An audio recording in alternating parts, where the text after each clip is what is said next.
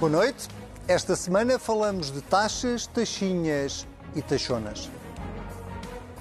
Eliminámos muitas taxas e taxinhas no setor do comércio e dos serviços, muitas taxas e taxinhas ehm, no setor do turismo.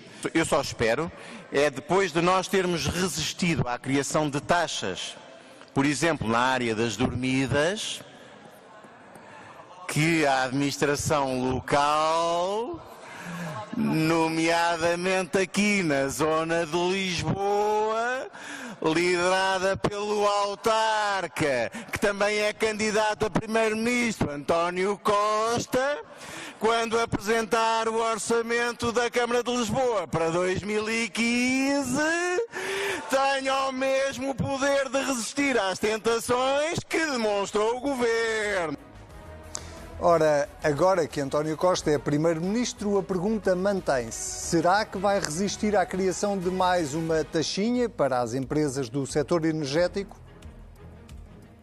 Nós nem excluímos nem decidimos. Se se justificar, eh, haverá medidas. Se não se justificar, não haverá medidas. A resposta dada esta semana em entrevista à CNN Portugal e à TVI parece ter envelhecido mal é que, dois dias depois, a Presidente da Comissão Europeia, Ursula von der Leyen, que até pertence à direita europeia, veio propor não uma taxinha, mas uma taxona de 33% sobre as empresas do setor da energia. In our social market economy, profits are okay, they are good. But in these times, it is wrong to receive extraordinary record revenues and profits benefiting from war and on the back of our consumers. Quem não está, nem se antecipa que venha a estar a lucrar com a guerra na Ucrânia são os trabalhadores, do privado e do público. Com uma inflação este ano que o governo estima acima de 7%, António Costa mandou os funcionários públicos tirarem o cavalinho da chuva que os aumentos para o próximo ano não vão chegar nem longe nem de perto a esse valor. Salários, o que é que se costuma ter em conta? Costuma-se ter em conta a inflação, e essa deve ser 2% o referencial, mas depois temos de ter em conta a produtividade e temos de ter em conta também este objetivo de aumentar o peso dos salários no produto. Mais uma frase que parece ter envelhecido mal. Dois dias depois, lá veio o Ministro das Finanças dar a entender que é capaz de não ser bem assim. Se é funcionário público, o melhor é não pegar já na calculadora e não se pôr já a fazer as contas o Governo não tomou decisões relativamente aos funcionários públicos e relativamente ao indexante de apoios sociais e relativamente aos aumentos de funcionários públicos. Os primeiros a conhecê-los serão os sindicatos. Sejam muito bem-vindos a mais um Contrapoder, na semana em que a Ucrânia parece ter obrigado os russos a recuar em várias frentes. Já lá vamos. Antes de mais, deixem-me dar as boas-vindas à Maria João Vilês, ao noite. Sérgio Sousa Pinto e ao Sebastião Bugalho. Muito boa noite a todos, bem-vindos de volta. Vou começar por ti, Sebastião, e por, eh, por, esta, por este tema da sobretaxa ou de uma nova taxa sobre as empresas do setor energético, eh, sobre a qual o Governo parece muito indeciso. Eh, e dividido até. E dividido até. Bem, aí o PS, se calhar o Governo também. Mas ouvíamos esta semana também o Secretário de Estado dos Assuntos Fiscais explicar que o Governo tinha que ponderar muito bem, porque já existe uma sobretaxa taxa sobre as empresas do setor energético, criada durante o tempo da Troika. O que te pergunto é, vamos, vamos à questão de fundo, faz ou não faz sentido taxar lucros que as empresas deste setor tenham resultantes da guerra? Uh, talvez do ponto de vista político faça e do ponto de vista fiscal não faça. Essa é uma perspectiva que vale a pena avaliar. Porque, uhum. aliás, as divisões do governo, porque elas já existiam antes, esta ideia surge pela primeira vez no início do ano pela voz do Ministro da Economia, António Costa Silva, que agora já recuou, já dá razão ao tal que veio dizer que é contra a ideia, ou veio verbalizar através de um dos seus membros que é contra a ideia. Mas a ideia primeiro surge pela voz de Costa e Silva, depois Fernando Medina, há menos de três meses, foi ao Parlamento dizer, respondendo a Mariana Mortágua, que seria ridicularizado se implementasse esse imposto, porque a receita seria irrisória, seria cerca de um milhão de euros, o que em termos de receita fiscal do Estado seria uma coisa... Ele próprio diz, você gozaria comigo se eu implementasse esse imposto. E o Fernando Medina, Ministro das Finanças, dizia que não conhece nenhum país europeu que consiga implementar, que tenha conseguido até agora implementar a taxa com sucesso. Portanto, há, há, claramente uma divisão no PS, uma divisão no governo e certamente que haverá uma divisão em Bruxelas também. Agora, o Primeiro-Ministro tem uma maioria absoluta, tem que decidir qual é a opinião do Primeiro-Ministro. Quer dizer, já chega do governo estar a balizar em Bruxelas cada vez que não consegue tomar uma decisão. Mas a questão, eh, já agora. Porque eh, talvez, deixa-me só, deixa, só, só responder. Só isto, por causa de conseguir ou não conseguir cobrar. Uh, existe neste momento, ou desde 2014, salvo erro, a chamada contribuição sobre o setor energético. Sim, sim. Contribuição essa que a Galp se recusou até hoje a pagar. A EDP também se recusou a pagar, não sei se hoje em dia já paga ou não, eh, e, e, portanto a dificuldade pode, eh, para além de ser uma taxa em cima de uma taxa, pode estar exatamente aí. aí. Como é que por, isso é que, por isso é que o próprio do Governo também não tem, pelos vistos, uma posição uniforme sobre isto. Mas tu perguntaste-me, foi a minha opinião, exatamente. não as várias opiniões do Governo. E, e, a minha opinião, só para responder de forma breve, eh, tem, tem duas leituras. A primeira é que nós não somos a Alemanha nem, nem somos a Inglaterra, onde eu, onde eu percebo que haja uma grande, um grande favorecimento desta ideia, porque de facto os gigantes destes países estão a lucrar em barda com, com, e não estão a ser taxados nesses, nesses países, na Inglaterra e na Alemanha, dos lucros extraordinários que estão a ter eh, durante a, durante a pandemia, durante a guerra na energia. Só que o nosso problema é que as nossas grandes empresas são taxadas, mas não são cá. As grandes mais-valias da Galp não se foram taxadas em Portugal ou não estão por taxar em Portugal, estão por taxar é no Brasil, onde já são taxadas. Uhum. Portanto, se me perguntares, do ponto de vista político, as empresas fazem bem em dar o exemplo e o Estado faz bem em dar o exemplo, talvez sim. Do ponto de vista fiscal, parece-me uma revanche ideológica, não mais do que isso. Uh, Maria João fica surpreendida por ouvir a Presidente da Comissão Europeia, que é de, de, de uma família política de direita, do, do Partido Popular Europeu, vir sugerir esta, esta sobretaxa sobre as Não, não fiquei nada surpreendida uh, e também não fiquei nada surpreendida, ou melhor, fiquei muito favoravelmente surpreendida com o magnífico discurso que ela fez Uh, e, e, de facto a gente põe ali os olhos e na União da Europa parece que me estou a afastar do tema, mas não estou, porque está relacionado. Ou há uma união de aço entre os países arrostando com todos os sacrifícios, tentando não se ir abaixo, não perder o pé, tentando que nunca a unidade europeia seja posta em causa, ah, nomeadamente o que pode ocorrer agora com esta, com esta indicação deste valor, ah, ou nós, ou, ou, a Ucrânia perde a guerra, o Ocidente perde e a Europa se desfaz. Ah, e o mundo caminha, sabe Deus para onde. E, portanto, eu acho que ela fez muito bem. Uh, e, e, e, a Maria João concorda, portanto, posso deduzir que concorda que essa taxa seja aplicada?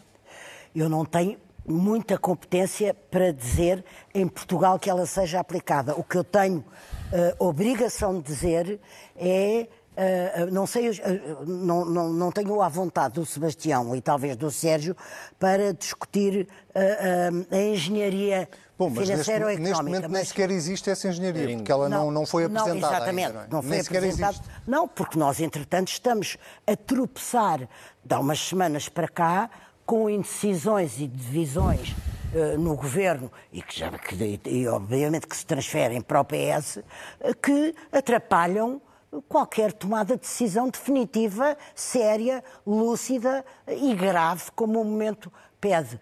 O que eu, o que eu queria chamar a atenção é que este momento é tão incerto que nós estamos a passar, tão incerto, uh, nós europeus e o mundo. Uh, nós temos que contar já sabemos aquilo que nos vai acontecer, os sacrifícios, os combustíveis, os problemas de energia, as cadeias de transmissão interrompidas, a alta do custo de vida, etc. Mas depois há uma coisa que nós não sabemos.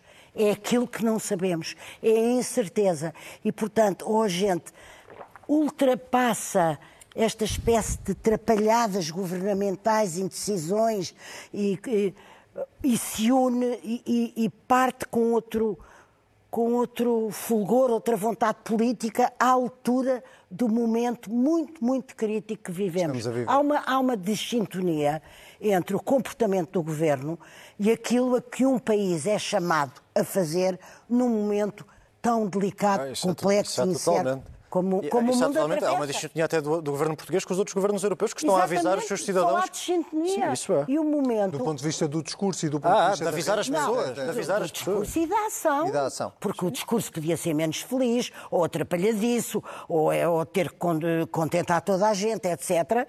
Mas eu estou a falar de, de, uma, de uma atitude, de, de, um, de um sinal que o Primeiro-Ministro, como chefe do governo, tem que dar uh, ao país e à Europa onde está inserido e do qual está sempre a pedir dinheiro, sempre a pedir ou dinheiro ou tempo, ou tempo ou dinheiro. Estamos sempre nesta pedinchice e nesta, nesta mendigagem.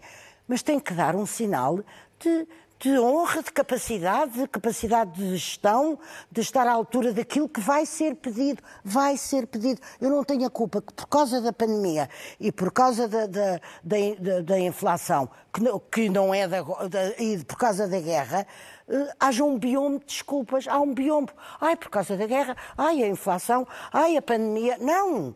Um governo, por definição, um chefe de governo tem que estar à altura do momento que o seu país está a passar. Não está. Sérgio, deixa-me dar aqui um passo atrás porque eu quero mesmo muito saber a tua opinião sobre esta questão da taxa sobre as empresas energéticas. Tu defendes que essa taxa deva ser aplicada? Eu defendo, mas eu gostaria de começar por dizer que o Governo não está dividido. O Governo não tomou, foi ainda uma decisão. E, portanto, eh, nós, nós hoje nestas sociedades eh, eh, comunicacionais, nestas, nestas sociedades mediáticas, os governantes e as pessoas de responsabilidade parece que estão numa corrida para, para tomar decisões. Não, as decisões nem sempre podem ser tomadas de acordo com aquilo que a comunicação agenda, social sim. gostaria, a agenda da comunicação social, o próprio frenesi dos, dos spin doctors que andam a rodopiar à volta do, dos governantes. Não, não é assim. As decisões têm que ser tomadas e às vezes demora tempo que sejam tomadas e, portanto, não há divisão nenhuma. Quer dizer, ficamos todos muito desapontados porque não temos uma decisão do governo. Então, se calhar a matéria, uh, a matéria suscita dúvidas. E, portanto, o Governo reflete. Isto não há sinal nenhum de... Vai lembrar hoje uma cena ridícula no Parlamento, que um partido, por acaso foi Iniciativa Liberal, veio lastimar-se que Portugal ontem, tivesse sido... Ontem, na sexta, não um dos, Ontem, um dos, um, dos, um dos seis últimos países a ratificar a entrada na NATO da Finlândia e da Suécia. Como se andássemos a fazer uma corrida, tipo Jogos sem Fronteira, para ver quem é era o primeiro a ratificar a entrada. Sim, sim, Quer dizer, mas convém não ser dos últimos. Não? É? Ai, convém. Porquê? Achas que não? Que não, não tem uma acho leitura? que não tem interesse nenhum. E, portanto, o que está a passar... não, não tem interesse nenhum. Não, tem interesse nenhum. Cada país tem os seus ritmos, tem os seus leitores. Não tem interesse nenhum. Mas a vida popular, a vida política está hoje dominada por estas gratadas e por estas... Por estas, por estas... Posso só fazer uma, posso fazer uma pergunta ao Pode, claro. Não, é, é um posso secreto, também isso que está a dizer. Não é bem uma pergunta. E depois também há outra coisa, que é uma espécie de tique oposicionista, um bocado irracional. Qualquer medida que venha, ai, veio tarde ou não, é evidente que ela veio tarde. Sim, sim. Mas pode-se ver... veio tarde também é, também é outra marca do nosso tempo. Exatamente, mas é, é uma... As medidas, eu... aliás, vêm sempre tarde por definição. Oh, não, São tão boas já Mas eu comecei por dizer que tinha havido um bioma de desculpas e que, de facto, algumas medidas podiam ser tomadas mais cedo. Agora, o que não é possível é que a oposição comece sempre por dizer que veio tarde, sem nunca explicar ao país que alguma de, alguns sem se elementos sobre o mérito daquela, fundado. O mérito fundado é das medidas, que algumas têm mesmo que ser implementadas. Voltando, voltando, aqui à questão da, da, taxa, tu és favorável, defendes que isso tem que ser bem estudado, eu, uh, mas como é, que, como é que tu olhas para um setor que já tem uma, uma sobretaxa. Mas eu gostava imenso que me e que agora pode vir a ter uma outra sobretaxa. Tenho imensa curiosidade em conhecer qual é o setor que não está sobretaxado no nosso país. Então, o setor, agora vou compadecer-me das, das empresas do setor energético, quando sei o que pagam as famílias. Uma pessoa, um remediado em Portugal que paga 48% ou 51% de IRS. Um país onde tanta gente vive mal, pessoas não se conseguem aquecer, damos-lhes 125 euros, não se, não, se, não se percebe bem que revolução existencial é que elas vão financiar com os 125 euros, a classe média que os recebe e que também é quem os paga. Quer dizer, e vamos agora estamos aqui todos a gemer pelas dores da energia nós estamos confrontados com uma situação, com uma crise energética. A crise energética está associada, evidentemente, à, à, à, situação vivida, vivida na Ucrânia, à invasão, à invasão da Ucrânia. Esta situação está a penalizar toda a gente. Está a penalizar os trabalhadores. Se a inflação for de 7% e os salários forem de 2%, vão perder 5%. Mas alguém inverte uma lágrima para os trabalhadores, os pensionistas vão perder pensões. E nós estamos aqui a gemer estamos todos aqui a gemer pelo setor energético, quando o que a Comissão Europeia quer é que paguem 33%, foi o valor que tu indicaste, três vezes, sobre os lucros, lucros excessivos, que aqui em Portugal já andava tudo a bater com a mão no peito. Como é que se determinam os lucros excessivos? A senhora van der Leyen explicou no instante. Como é que se faz? Arranjou um critério, propôs um critério. Portanto, em Portugal, a solução manda o patriotismo das pessoas sérias e graves, ponderadas e que meditam Mas, responsavelmente que, quando vem um choque externo e é preciso um ajustamento, quem paga é sempre os salários. Quem paga são sempre os funcionários. Quem paga são sempre os trabalhadores. Foi assim na crise financeira, foi assim na crise de dívida soberana, e agora com a crise energética. Quer dizer, que assim aqueles do- que nunca escapam são sempre os mesmos. Suspeitas que vai continuar a ser assim daqui para a frente.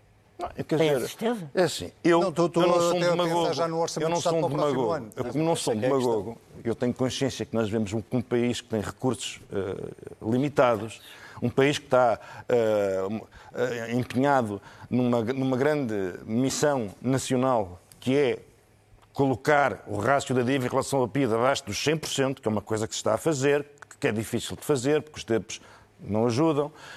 Um país que vai fazendo com grande competência técnica o, rollover da sua dívida, aproveitando uma época de, de- de- de- taxas de juros favoráveis. Quer dizer, nós temos vários tabuleiros onde tentamos proteger os nossos interesses. Por exemplo, a Alemanha não tem o tabuleiro da dívida. Não tem uma dívida comparada à nossa e não há ninguém que não empreste dinheiro à Alemanha se a Alemanha, se a Alemanha pedir. Quer dizer, a Alemanha não está obcecada, porque não, não tem essa necessidade, não sente essa urgência de, de amortizar a sua dívida. Portanto, nós não somos a Alemanha.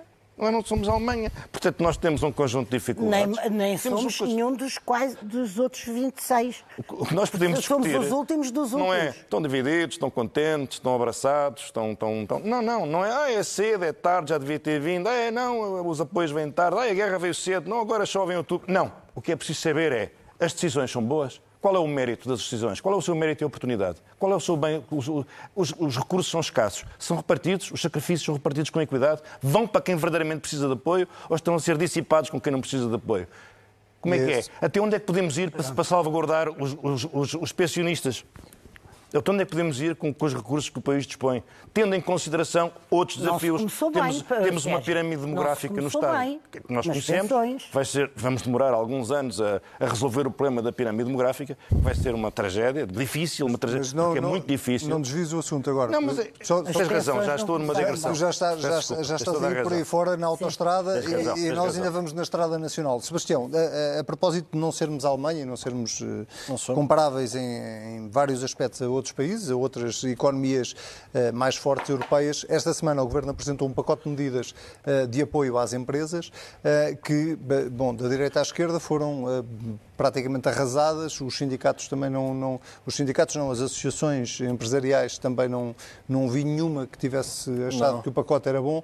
Eh, como, é que tu, como é que tu olhas? E e agora temos a, a- a- mais recente declaração do Primeiro-Ministro a dizer que não foi por uma questão de dinheiro que não se foi mais longe, foi porque a Comissão Europeia não, não É permitiu. mais uma vez é Bruxelas o bote expiatório da inércia do governo, que não deixa de ser uma coisa extraordinária. Parece que é Bruxelas que decide para que é que serve a maioria absoluta. Não é, o, não é o PS nem o António Costa que ganham as eleições.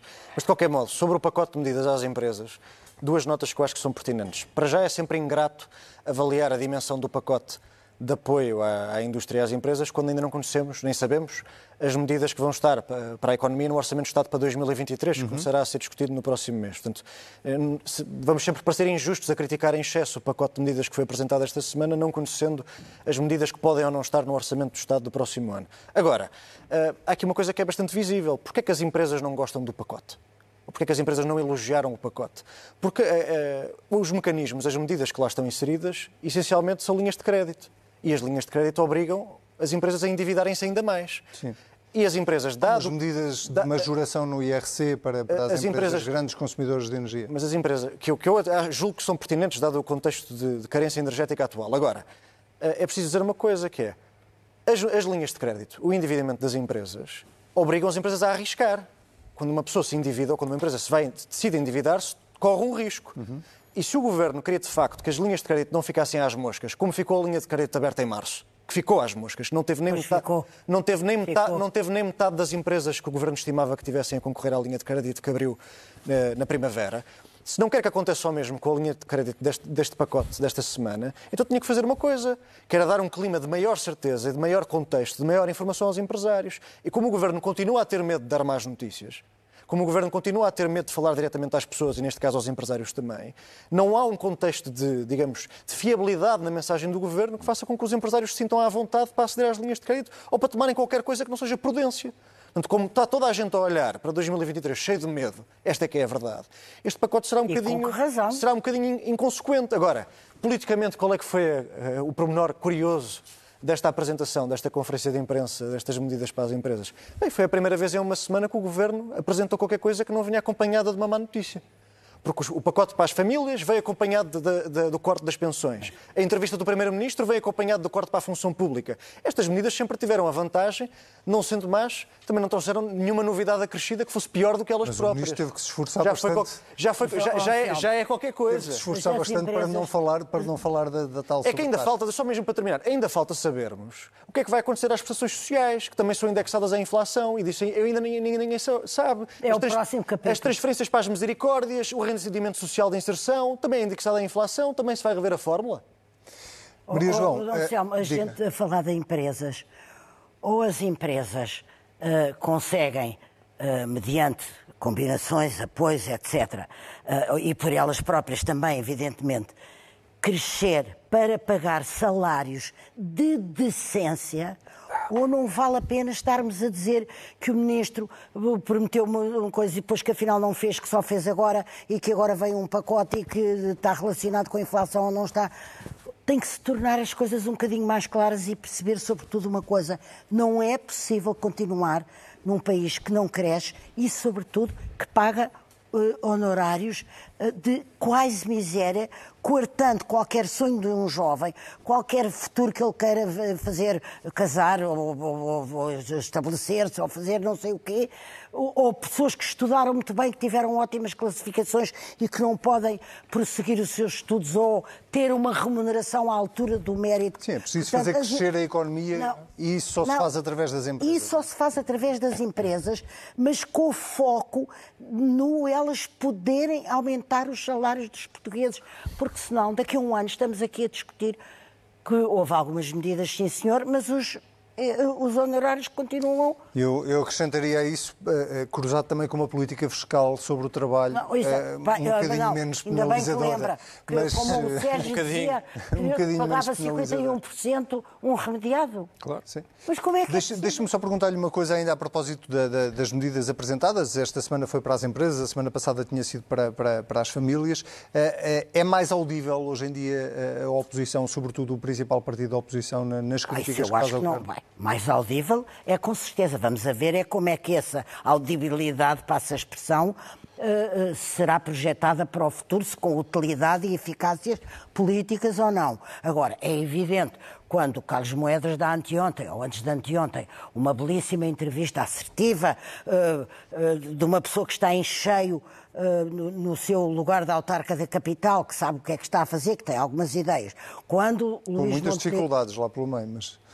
Ai, o Carlos Moedas. Não, com, com a oposição. Com a não, mas oposição. eh, exatamente, não a oposição, não percebeu que foi ele que ganhou as eleições e pensa que foi ela e, portanto, está todo tempo, todo tempo a torpedear e a querer as suas Sim, mas eu desviei. Até o Carlos Moedas Não, não, mas o Carlos Moedas e, e, sobretudo, Luís Montenegro. Eu lembro-me que um de vocês, já não me lembro se foi o Sebastião, se foi o Sérgio, acho que foi o Sérgio, fez alguma troça, não irónica, mas do domínio do sarcástico. Montenegro vai andar aí a passear pelo país. Eu acho, uma vez aqui, de passagem. E- O Sérgio e o- sarcástico é uma coisa que eu não Seria consigo. uma Pois é, exatamente. Não Eu consigo. Devíamos estar todos. Não eh, consigo imaginar o. Sérgio sarcástico. Exatamente. Mas a verdade é que Luís Montenegro fica com um tipo de conhecimento muito mais próximo, muito mais vasto, muito mais intrincado com os valores daquelas localidades, cidades e locais por onde passa e com quem conversa, e nós ouvimos-lo a propor, eh, propôs antes do governo algumas medidas que eh, o Presidente da República se apressou num pequeno momento em que podia gabar o seu lado político se apressou a aplaudir. Mas agora, fechado o parênteses do, do, do, do Presidente, eu acho que é indis... não tem comparação possível se, fala- se olharmos hoje para aquilo que o PSD está a fazer, ou a tentar fazer, não sei, é cedo para dizer com que resultados, e com o PSD de há um ano. Isso é que não. Sérgio, eh, sobre, sobre este pacote de medidas para as empresas, eh, são pouquinho, é pouquinho, como ouvi alguns partidos da oposição a descrever?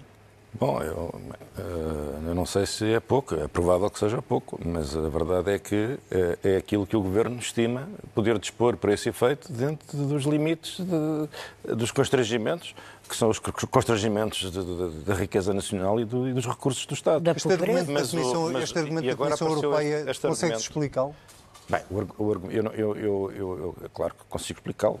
O Estado não pode falsear o funcionamento do mercado interno uh, apoiando determinadas empresas ou determinados setores. Hum. E, portanto, uh, o Estado está obrigado a cumprir as regras do mercado interno. Eu, por acaso, não, não me ocorreu que numa situação excepcional como esta uh, ainda estivéssemos submetidos, já não sei se é, são as leis gerais da União sobre o funcionamento do mercado interno ou se são leis especiais que visam regular esta situação de apoio numa situação uhum. de, de, de, de emergência.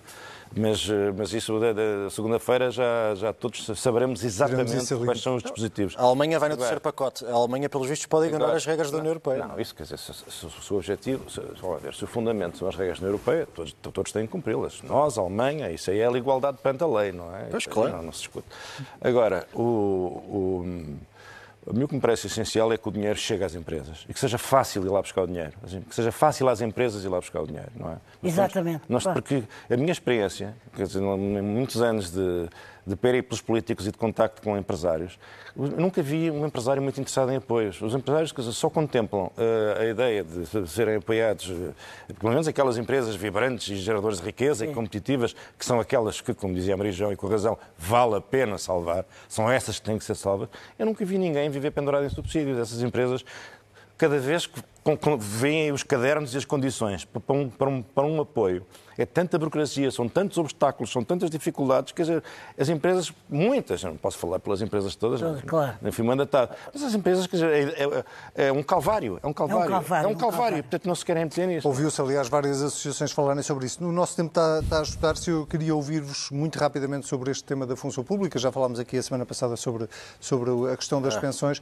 Sebastião, rapidamente, eh, estamos perante, não lhe vou chamar truque porque a palavra já quase, já, já quase está gasta de tanta vez ser usada, mas uh, estamos perante um, uma espécie de, de, de, de confusão sobre. Uh, o, o Primeiro-Ministro falou demais uh, quando, quando uh, deu a entender é, que era 2%. Uh, o Ministro das Finanças veio dizer que 2% não seria, mas que se, o valor tinha que englobar também o, as progressões nas carreiras. o, o que é que se está a passar em relação à função pública?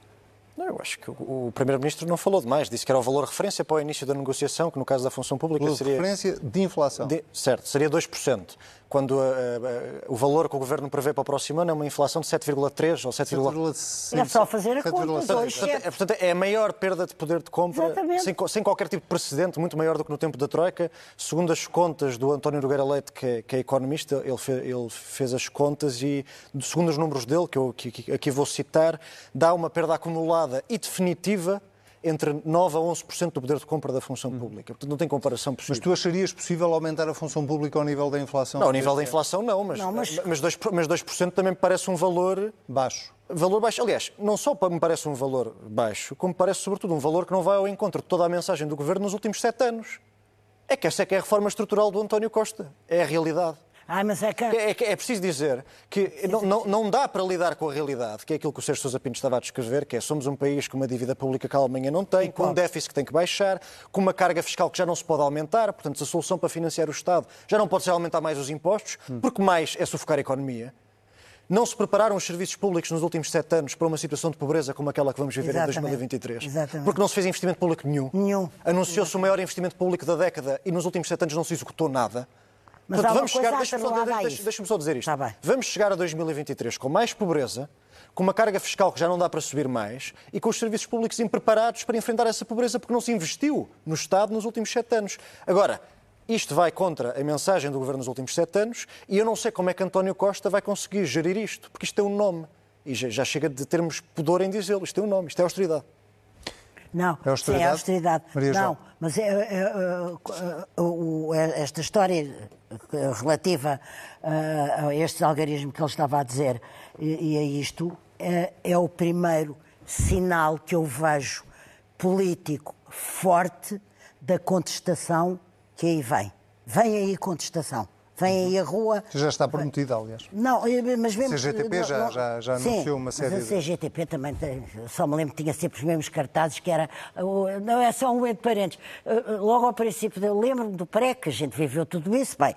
Eh, o- o- tinham os cartazes já feitos, sempre, sempre, sempre, abaixo o governo e depois um espaço em branco era para pôr fosse quem fosse o governo. Bem, e portanto para dar, eh, haverá sempre contestação. ainda Agora é a primeira vez que nós assistiremos a- ao verbo contestar aplicado ao governo de António Costa. É a primeira vez. E é tão extraordinário que é quando ele ganhou com maioria absoluta, que podia ter feito tudo de outra maneira, desde escolhas governamentais até tomadas de decisões atempadas, até mais Ele vai fortes, com governar, mais o vontade António política. Costa vai governar contra o António Costa. Vai governar contra a maioria absoluta dele. Está vai bem, governar mas contra a esquerda. Ouçam o que eu lhes digo. Isto é o primeiro sinal da contestação que Temos que acelerar. Sérgio, forte, ok. eh, esta, isto é uma atrapalhada, este tema da função pública? Ou, Não, é uma ou é só o governo a preparar, a estender o tapete para, o que, eu- para a má notícia que aí vem? Bem, em primeiro lugar, queria dizer que, tal como o Sebastião, eu também eh, levo muito a sério eh, os números e as opiniões do, do, do António Nogueira, Nogueira Leite. Neste caso concreto, confesso que não percebo bem como é que ele chega a estas conclusões, porque não, não, não, não, não- não me parece que elas adiram à realidade, mas ele faz contas melhor que eu, certamente terá razão. Eh, sobre a questão dos trabalhadores, parece-me evidente que eh, a justificação que tem sido encontrada para não atualizar os, os, os, os, os- os salários eh, proporcionalmente em razão da- do processo infla- inflacionário tem sido o receio da famosa espiral inflacionista, não é verdade? Já tivemos aqui a ocasião de falar sobre isso. Vamos lá ver se, é, se, se em Portugal é a procura que vai dar um contributo decisivo à inflação ou são os problemas, como já falámos, do lado da oferta, que tem a ver com, com, Com energia. os preços da energia. Mas há qualquer coisa entre andamos aqui à 2% roda e disso. 7%. Quer dizer, é não- se pode dizer que nós, por exemplo, o Sebastião diz, e eu respeito o ponto de vista dele, estamos em austeridade, eu acho que é um ponto de vista que pode ser sustentado. Isto não, estamos a ver se não é austeridade, é o quê? Estamos a ver na bonança? É uma É, bonança? exatamente, dizer, Agora, como é que se pode dizer que um país que está em austeridade, ao mesmo tempo, tem um excesso de procura a tal ordem que ele é inflacionista? Portanto, quer dizer, isto nada joga com nada. As narrativas chocam umas com as outras, claro. claro. claro. Pois, Há é determinados ponto. objetivos. Para É- cada objetivo, sua narrativa. Portanto, isto depois que nada encaixa. É uma espécie de construção de Lego. É um Lego, nada- exatamente. nada encaixa. é Bom, dizia ao mas principal, uma o- atrapalhada para de decisões só e para, de... terminar, só para terminar este tema. Os trabalhadores, as pessoas que vivem do seu salário, a esmagadora maioria dos portugueses, eu acho que têm a expectativa, se se confirmar, se se confirmar que não existe risco nenhum de espiral inflacionista, Inflacionista, no próximo ano tem que ter, outra vez, tem que ter, então sim, uma subida em linha com a inflação e uma recuperação do rendimento perdido no ano em que se temeu a espiral inflacionista. Porque quando acabar a inflação, como toda a gente sabe, os preços não vão voltar ao que eram antigamente. Não, não, vão é a- parar de subir. vai a narrativa. E, portanto, se não houver uma É- é recuperação mais- dos lados é dos mais uma peça de Lego. empobrecimento. É mais uma um peça- uma peça de Lego que não vai bater. Muito bem, meus senhores, vamos ao quem vota desta semana. E voltamos ao tema da Ucrânia porque eh, houve vários desenvolvimentos eh, esta semana, na- nas últimas semanas, mas esta semana eh, começa por si desta vez, Maria João, eh, com as, as forças comandadas por eh, Volodymyr Zelensky, eh, a conseguirem ganhar terreno. ou sim, pelo menos a anunciarem que conquistaram Mas muito eu- terreno sim, aos russos. Eu fiquei um bocado perturbada porque no dia 24 de fevereiro o mundo inteiro estava absolutamente certo, e eu fazia parte desse mundo inteiro, de que aquilo iam ser 48 horas e os russos metiam a Ucrânia no bolso e os Zelensky não sei o quê. Agora, há uma espécie quase de, mas isto é a natureza humana, de se achar com, a meu ver, alguma leveza ou alguma eh, irresponsabilidade. Não, que afinal de contas, talvez o Putin perca a guerra depois da manhã e o Zelensky eh, recupere. Não, não recupera de maneira nenhuma uma parte eh, de- de- de- do que perdeu, nunca recuperará, embora o, o exército russo esteja visivelmente em baixa de forma e desanimado, isto e aquilo. O que eu queria dizer é que. hum, no- eh, nem, nem, nem é verdade o que aconteceu 24 de, de, de fevereiro, nem é verdade este excesso de otimismo. A única coisa que é verdade é que nós temos que estar aqui ao lado da Ucrânia, porque se estivermos ao lado da Ucrânia contra Putin, estamos a salvar os nossos valores, a nossa civilização, o Ocidente de Muito o onde que disse vimos. Ursula von der Leyen esta semana no discurso Exatamente, na- exatamente. no- em exatamente. Estrasburgo. Não Sérgio, tenho duas dúvidas eh, é aí o meu lugar. ficas mais otimista quando ouves estas notícias ou, ou- ou desconfias sempre um bocadinho? Não, as notícias uh, uh, avolumaram-se e confirmaram-se. Portanto, a contraofensiva uh, ucraniana aparentemente está a ter um êxito que não era, que não era expectável que, que fosse assim. E que ninguém disse que ia acontecer ali. Ninguém disse que assim, haveria uma contraofensiva, mas não sabia o que é que, o que, é que ia sair dali. Ele dava sucesso. O que, o que me parece é que é cada vez mais notório que este conflito é um conflito em que eh, é impossível a Rússia ser derrotada e é impossível, agora sabemos isso, é impossível a Ucrânia ser derrotada. Com o apoio do Ocidente por trás, é Exatamente. é impossível a Ucrânia ser derrotada. Portanto, uh, aqueles vai ter que povos, acabar de, de outra povos forma. estão a pagar um preço de sangue horroroso nesta guerra de não sei, Horrorosa. Não sei se Sim. chama atrição ou atrito em português. Uh, como é que é? Não sei. Uh, mas é uma guerra de atrição, uh, custosa para mais as partes, horrorosa para os civis e, e provavelmente estas guerras que se prolongam sem fim à vista acabam por ter uma solução interna. Ou seja, há um, há um centro que cede. Há um centro de poder que se desmorona. Não é? Não é tão cedo. E agora ninguém está a conseguir antecipar isso, apesar de se ouvirem algumas é, notícias. Isso é outro problema. Uh, apesar é de, problema. de, correrem algumas notícias sobre uh, o que. Uh, um nível até já de, de, de, crispação dentro do Kremlin em relação Sim, mas ao sobre Putin. Putin eu, é preciso dizer isto. Mesmo uma, foi uma a humilhação que é um... de que ele foi alvo esta semana, na Cimeira, com o presidente chinês. Eh, eu li aquilo como uma, uma, uma, uma humilhação. humilhação para Putin. O presidente chinês quase que disse eu não quero levar a mochila de um aliado uh, em perda às minhas costas. O que se passou ali é uma está... coisa muito interessante e que vai ser passível de muita observação. Para além de que uh, a China está a sofrer economicamente também bastante com esta, com esta guerra. Tu querias só terminar para dizer o quê? Nada, já te esqueceste. Já tinha dito tudo. Uh, Sebastião, como é que olhas para, para este desenvolvimento? Não, se há coisa que. A, a, a, o sucesso da contraofensiva diz uma coisa ao Ocidente: é que vale a pena apoiar a Ucrânia. Vale a pena continuar, continuar a armar a Ucrânia, continuar a financiar a democracia ucraniana, porque ela consegue ter sucesso com os meios que o Ocidente lhe está a dar. Deixa-me só dizer uma coisa: o que o Sebastião está a dizer é, é acertado. E, e, e obriga-me para que não fique aqui a ideia que eu sou destes falsos pacifistas que não, não, mas, Ai, não, não fica essa ideia. claro que não. Esteja descansado. A favor de, sou, sou a favor, como todos nós, o sucesso do de, de, apoiar mostra o, que é o sucesso do apoio do Ocidente. Com certeza, como é ver. Ah, Agora, de repente fui assombrado não, por Não, não, não, nada disso. Mas gostava só, de, gostava só de dar duas notas. A primeira é, é recordar que no século, no século XX as três transições de regime na Rússia ocorreram depois de humilhações militares. Uhum. A Revolução de 1905 é a seguir à derrota com o Japão.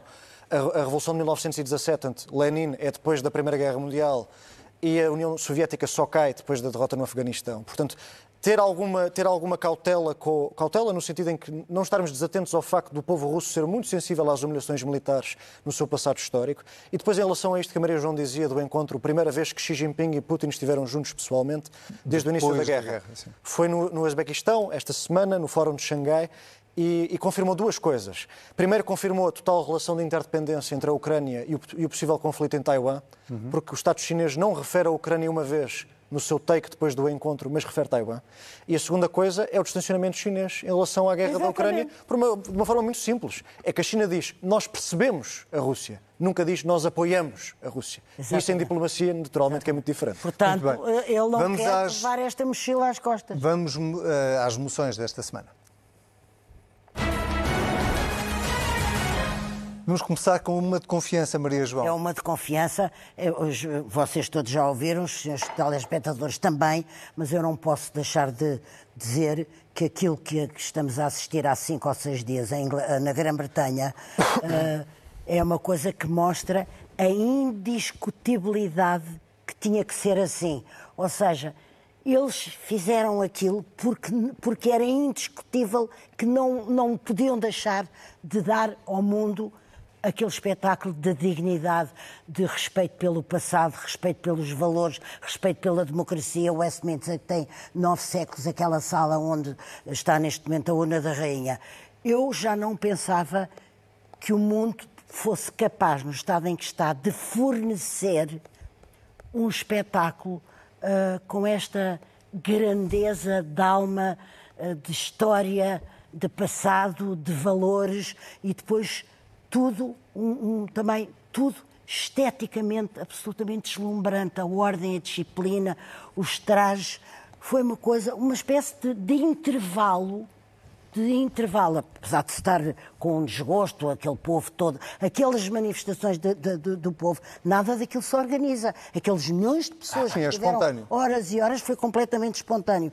E, portanto, eu não posso deixar de dizer quão honrada fiquei de que pertencer ao mesmo continente que a Grã-Bretanha e da Grã-Bretanha ter sido capaz, uma vez mais, de mostrar ao mundo, ah, ah, enquadrando-os em beleza, os seus valores. Muito bem. Sebastião, tu também tens uma moção de confiança. É queres eh, que eh, vejamos primeiro para quem ou queres enquadrar Sim, sim, sim, primeiro? acho que sim, acho que o vídeo é Se calhar vemos primeiro, porque o Sebastião esta semana, na sua moção de Trouxe um confiança, vídeo. tem eh, aqui uma pequena surpresa para nós. Vamos ver. Não se julgue que se combate o populismo e que se combate a demagogia e que se combate o extremismo com a sobrevalorização daqueles que, efêmeros, apostam no erro e se satisfazem com a insatisfação. Traduz lá isto por mim. Livre. Ah, as orelhas do, do professor Augusto Santos Silva devem estar ferventes depois desta intervenção de Carlos César, seu camarada do Partido Socialista. Queria dizer aqui duas coisas. Eu fui muito crítico do, do Dr. Carlos César quando ele foi a Luanda, mas aqui acho que o, elogio é muito merecido, porque o, o aviso que ele está a deixar ao Partido Socialista, neste caso à JS, é o enorme risco que é bipolarizar o regime democrático contra o Chega, que é algo que nós neste programa já vínhamos avisando há alguns meses, mas a mim deu-me particular satisfação ver uma figura institucional do PS dizê-lo às hostes socialistas com aquela responsabilidade. Portanto, e quando ele diz nós temos é que ser melhores a governar e não melhor, dizer que somos melhores que a extrema-direita, acho que ele está a ver bem e acho que merecia este cumprimento. Só sobre Carlos César, uma segunda nota antes de passar a palavra. No, no Expresso de ontem ele dizia que era o tempo das reformas estruturais. Portanto, mais uma vez aparecia como uma voz livre e é muito interessante ver como o PS tem esta vitalidade toda interna ao fim de sete anos no poder, mas o Carlos César incentivava o António Costa a reformar. E eu aí já não concordo com ele. Porque agora, para citar o poeta, agora é tarde e Inês é morta. Porque as reformas fazem-se antes das crises, não é em cima delas. E as presidenciais faltam aí. Sim, ele disse que é, é antecipou o ciclo. Sim, é sim. porque ele próprio Sim, talvez sim. também se Temos- queira temos que candidatar e avançar, esteja já a temos que fazer avançar, não temos que fechar. Sérgio, tu queres dar só uma nota sobre, sobre isto que Sim, ouvimos eh, aqui? sim eu, eu achei interessante esta escolha do, do Sebastião. Eu acho que, acho que a análise que Carlos César faz eh, é uma análise correta, ou seja, eh, não vale a pena eh, andar a concentrar a nossa ação política numa denúncia constante, indignada e virtuosa da, da- da- da extrema-direita e do Chega Ah, e tal. que horror, que porque isso, porque isso eh, as pessoas a dada altura eh, correm o risco de pensar, bem, eu acho que o que estes tipos dizem neste aspecto e naquele tem uma certa relação com a realidade, pelo menos com aquela que eu conheço, que me é dado de viver, no meu bairro, na minha terra. Bem, ele, se eles são de extrema-direita e são fascistas, então se calhar eu sou de extrema-direita e sou fascista, porque eu também acho que, a vida está mal ou que está dura. ou Sim, não sei o quê. exatamente. Portanto, quer dizer, nós temos que evitar esta coisa, porque cada vez que se insulta um partido eh, chamando-lhe coisas, nós estamos também a, a- a insultar as pessoas que, que- que votaram nele. E se É calhar horrível. são pessoas se que são identificam com as se calhar são pessoas que É horrível, é aflitas, se calhar são pessoas que estão desesperadas, se calhar são pessoas que já não têm esperança nisto.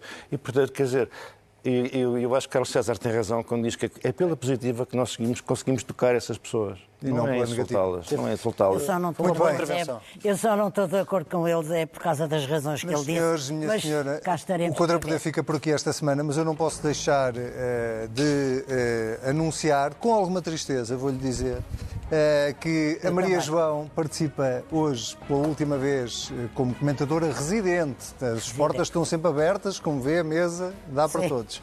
Como comentadora residente neste Contrapoder, vai continuar connosco na, na CNN, Na mas a CNN. Maria João está, está com uma agenda particularmente intensa. E mais um livro. Nós temos visto no ar, não é? Entrevista ao Papa, livros eh, e outras entrevistas que já sei que estão aí em Em carteira. agenda. Talvez quando formos Mas- santos, a Maria João volte. Mas deixe-me dizer-lhe que foi um prazer tê-la connosco também neste programa. deixe-me também dizer e agradecer, gostei imenso, apesar de picardi- picardias, sobretudo do Sérgio, que me eram sempre reportadas, me eram sempre reportadas pelos meus amigos e seus amigos. Ai, não pode ser assim. Calúnias. Mas gostei muito. Pronto.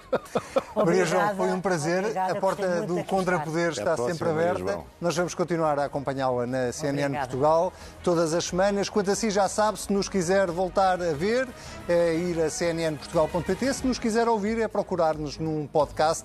Nós estamos lá todos os dias à sua espera e estamos de regresso na próxima semana.